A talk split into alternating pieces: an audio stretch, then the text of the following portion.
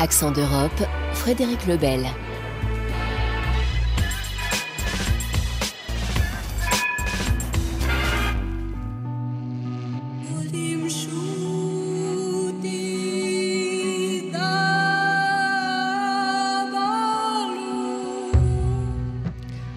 Bonjour, à l'heure des pénuries d'énergie, a-t-on pris la mesure du renouvelable ou bien se tourne-t-on vers les combustibles du passé comme le charbon?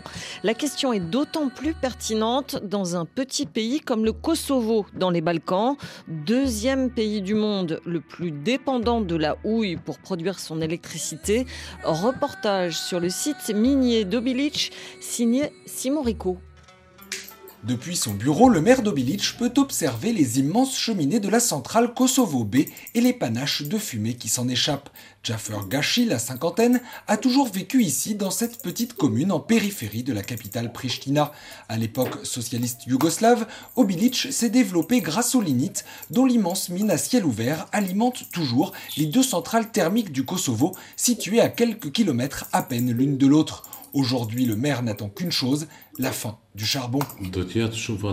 Ce serait la plus grande chance des habitants d'Obilic que la production d'électricité des centrales à charbon cesse enfin. Depuis les années 1960, cette activité a en effet causé des dommages considérables sur la population de la commune et des alentours. Avant, ils avaient au moins le droit d'y travailler en priorité, mais ce n'est même plus le cas. Aujourd'hui, les taux de maladies respiratoires et de cancer sont parmi les plus élevés du pays et même des Balkans, voire d'Europe.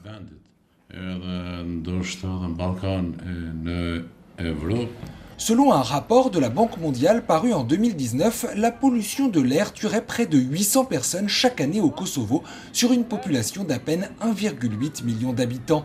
À Obilic, c'est pire encore, on recense 30% de cancers et de maladies respiratoires en plus que dans le reste du petit pays.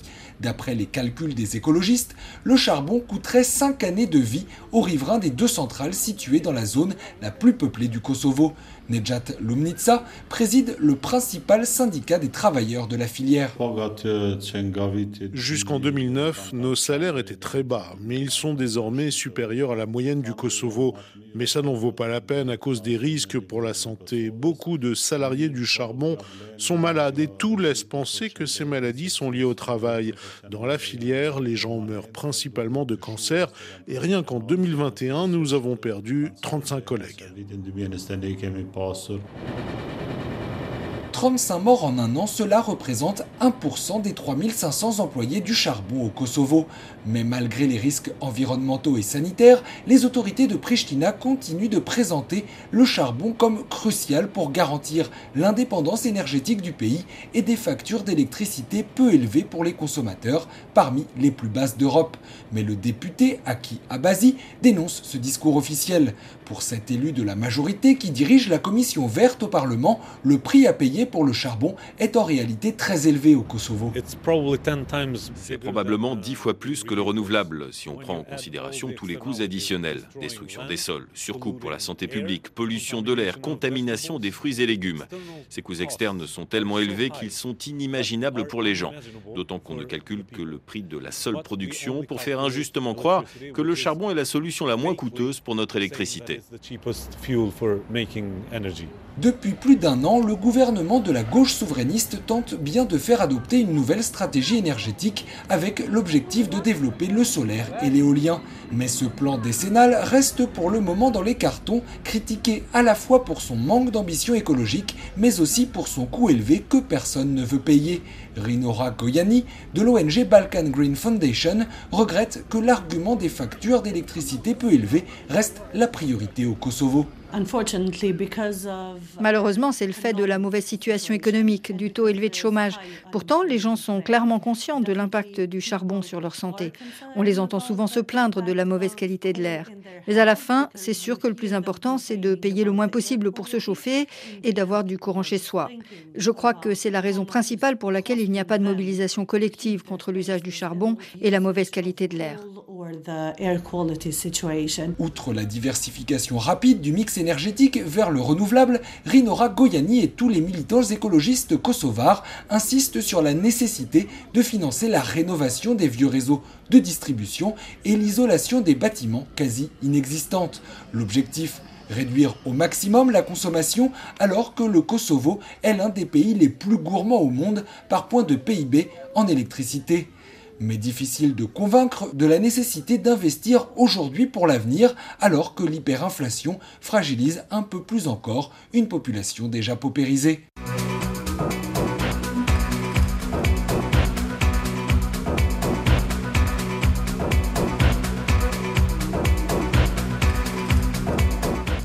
Sortir du charbon. L'Espagne a opéré cette transformation depuis 2018. Une enveloppe de 318 millions d'euros devait accompagner les régions pour cette transition énergétique et économique. Mais beaucoup de ces projets se sont révélés très décevants, Diane Cambon. Il ne reste plus qu'une seule mine de charbon encore en activité en Espagne, c'est celle de Mieres en Asturie, où travaillent quelques 200 personnes. Vestige d'une autre époque, cette mine a aussi le temps compté et déjà elle prépare sa future reconversion à l'instar des 14 autres sites fermés depuis 2018. Certes, le gouvernement socialiste de Pedro Sanchez, avec les syndicats, les entreprises et l'Institut pour la transition juste, ont défendu d'ambitieux plans pour que la fin du charbon se réalise sans traumatisme. L'idée était d'impliquer tous les acteurs économiques des régions pour créer de nouvelles activités, et en particulier les municipalités, afin qu'elles retiennent les habitants qui allaient perdre leur travail. À part quelques exceptions, comme celle du village d'Espiel en Andalousie, qui a su garder ses 2500 habitants, la majorité des anciennes villes minières ont vécu un exil féroce de ces travailleurs locaux. Et cela malgré les offres de travail annoncées lors du démantèlement des mines, la majorité des mineurs ont touché des indemnités accompagnées de départs à la retraite anticipés, mais les plus jeunes ont dû émigrer alors que certaines mairies ou entrepreneurs sont accusés d'avoir empoché les subventions du charbon sans avoir entrepris aucun projet pour rendre la région plus attractive. C'est le cas de ce village de la région de Léon qui a touché 3 millions d'euros pour reconvertir le site de la mine en un camping où ne travaillent que deux employés durant les mois d'été. Ja, das ist Berlin. Wenn man sich schön macht, auch wenn's hässlich ist. Berlin.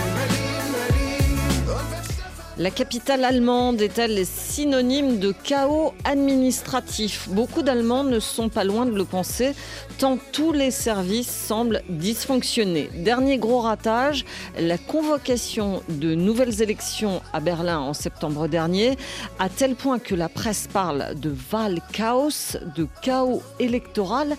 Delphine Nerbolier. Val-chaos, le chaos électoral. Ce terme a fait la une de tous les journaux et est repris par les télévisions allemandes depuis des mois.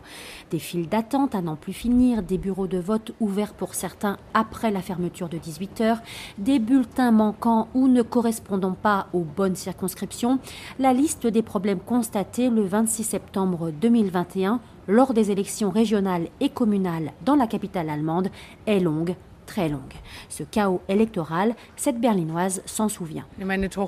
Ma fille a donné un coup de main pendant les élections et elle m'a raconté à quel point ça a été catastrophique. Que les choses fonctionnent si mal, c'est quand même assez typique de Berlin. La mauvaise organisation, être imparfaite, cela correspond à cette ville. Berlin, ville imparfaite, pour certains, c'est peu de le dire, car dans la plus grande ville d'Allemagne, forte de 3,8 millions d'habitants, une ville en pleine croissance démographique et économique, l'annulation et la répétition de cette élection n'est que l'un des nombreux problèmes du quotidien. Helmut confirme. Ce n'est pas seulement les élections. Regardez la construction de logements. Stopper car ça coûte trop cher.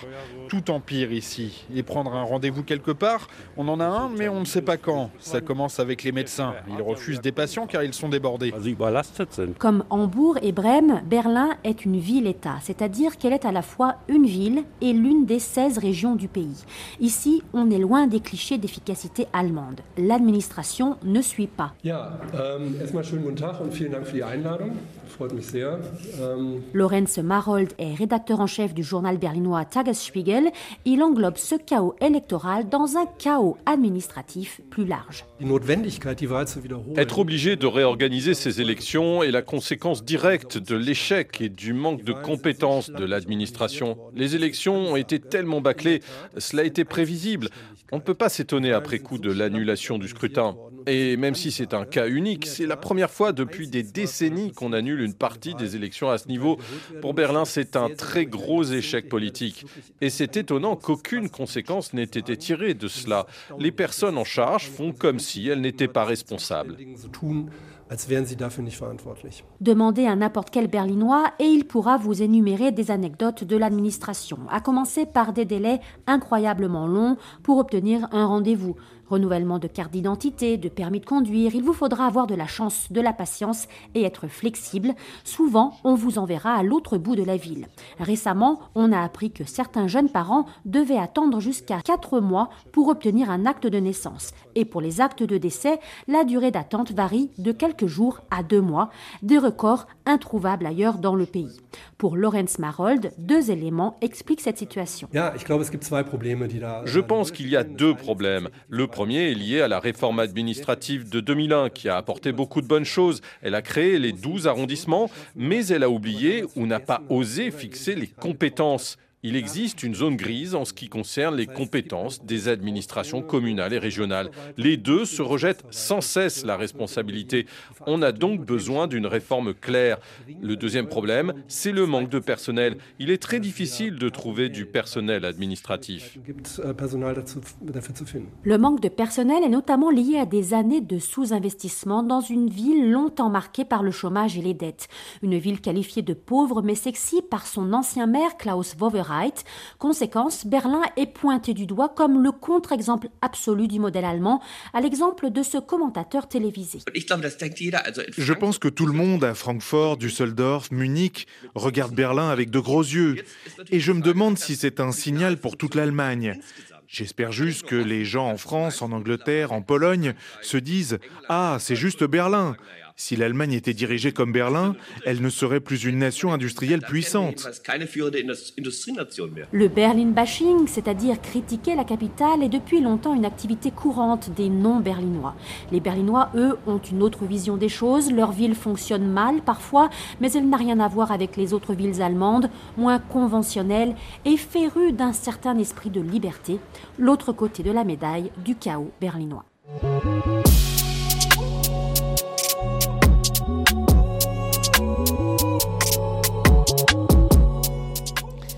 Lutter contre les violences sexuelles pédophiles, c'est aussi prendre en charge les auteurs de ces crimes, y compris avant le passage à l'acte. Sur un modèle déjà testé au Royaume-Uni et en Allemagne, le nord de la France a lancé des centres d'appel téléphoniques, d'écoute et d'orientation pour les agresseurs. Reportage à Amiens, signé Lise Verbeck. Au CRIAVS de Picardie, le centre de ressources pour les intervenants auprès des auteurs de violences sexuelles, elles sont quatre professionnels de santé, deux psychologues, une médecin sexologue et une infirmière.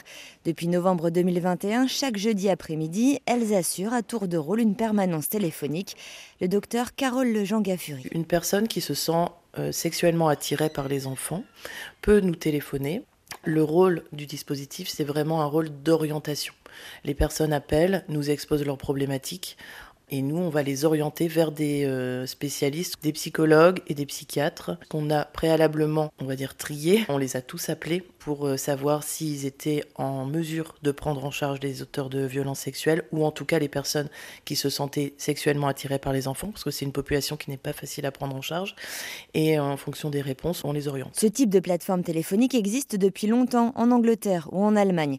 La France, en retard, l'expérimente donc dans toutes les régions. Les appels sont encore faibles au centre de Picardie, mais chacun est essentiel pour la médecin sexologue. À chaque fois, ça va être à peu près la même problématique, c'est-à-dire que ce sont des personnes qui euh, ne sont pas passer à l'acte, mais ils ont une attirance euh, pour des enfants prépubères. Ils sentent bien que c'est pas normal. Euh, ils n'osent pas en parler parce qu'en fait, ils ne savent pas à qui en parler. C'est un peu compliqué pour eux d'aller expliquer à leur médecin traitant euh, qu'en fait, ils ont des attirances pour les enfants. Et bien souvent, quand on les voit une fois que les violences ont été commises, il y en a quand même beaucoup qui expliquent que si au moment où ils avaient eu des idées, en tout cas une, problématique vis-à-vis des enfants, s'ils avaient pu en parler avec quelqu'un et régler ce problème, ils seraient certainement jamais passés à l'acte. Et c'est pour ça en fait que le dispositif Stop a été mis en place, c'est vraiment pour prévenir le passage à l'acte. Pour que le dispositif soit davantage connu, il faudrait selon elle que des affiches avec le numéro de téléphone soient accrochées dans les cabinets de santé, au même titre que les affiches pour les enfants en danger ou les femmes victimes de violences. L'autre volet d'action du centre, ce sont les formations des professionnels de santé, des psychologues, des infirmiers, mais aussi de la justice, comme les contrôleurs judiciaires, pour savoir comment accompagner au mieux des personnes qui ont commis des violences sexuelles. Car pour la psychologue Glycinia Lopez, ces professionnels peuvent se retrouver très vite en difficulté et être dépassés par la situation. Parce qu'effectivement, les actes y sidèrent de façon totalement euh, humaine et naturelle. Quand on est confronté à un sujet qui a commis des violences sexuelles, le premier réflexe qu'on va avoir, c'est de se mettre à la place de la victime. Quand il s'agit d'actes commis sur les mineurs, vraiment, les, les professionnels n'arrivent plus à réfléchir. Donc du coup, ils ont besoin d'un étayage pour qu'on les amène à voir au-delà des actes et du coup euh, à voir que ce sujet-là, s'il en est venu à commettre des actes de cette nature-là, c'est qu'il s'est bien passé quelque chose pour lui. On ne naît pas auteur de violences sexuelles, c'est vraiment euh, ce qui se passe dans le parcours de vie de la personne qui fait qu'à un moment, il y a euh, ce type d'acte. Les formations leur donnent des clés, la première étant de ne pas juger l'auteur de violences sexuelles, d'éviter de le stigmatiser et aussi de le rencontrer, selon les mots de la psychologue, c'est-à-dire apprendre à connaître son histoire, son passé, le prendre dans son entièreté et non le résumer à ses actes. Ils ont peur de se connecter à leur souffrance, à leur douleur. Et en fait, des fois, ils ont vu plein d'intervenants et du coup, c'est difficile de se confier à quelqu'un, d'avoir confiance, de dire des choses. Donc, euh, c'est des sujets aussi qui très souvent, euh, ne serait-ce que pour ceux qui des fois agacent les professionnels, mais en fait, au final, c'est une façon de ne pas être rencontré. Et que c'est à nous professionnels euh, de nous resituer pour dépasser ça ou pour justement un peu résister et au final finir par les rencontrer. Si la prise en charge des victimes est considérée comme évidente par la société, celle des auteurs est plus compliquée à accepter. Pour Heidi Laporte, l'autre psychologue du centre, c'est pourtant essentiel pour éviter la récidive notamment. Mais pour cela, il faut admettre que l'auteur a été dans beaucoup de cas victime à un moment. Ils sont bien souvent issus de familles dysfonctionnelles, ils ont subi des violences, ils ont subi aussi euh, des agressions sexuelles. Euh, ils ont ou alors été exposés à de la sexualité des adultes. Il y a aussi des jeunes qui vivent dans des climats incestuels. Donc il y a tout ça à traiter. Il existe en France quelques unités de soins spécifiques pour les auteurs de violences sexuelles, notamment à Lille ou en région parisienne, mais il en faudrait beaucoup plus selon les professionnels. D'après Santé publique France, environ 5 millions de personnes auraient subi des violences sexuelles quand elles étaient mineures.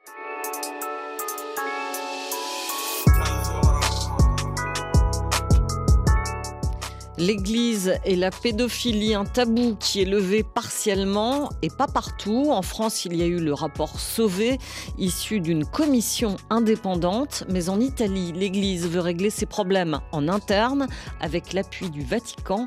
À Rome, Olivier Bonal. Le 1er février, deux associations de victimes ont publié un rapport révélant que plus de 400 prêtres ont été accusés ou condamnés pour violences sexuelles sur mineurs ces 13 dernières années. Dans ce rapport, elle déplorait également le manque de transparence de l'Église catholique italienne, même si au mois de novembre dernier, la conférence épiscopale a rendu son premier rapport sur les crimes pédophiles commis dans les diocèses italiens.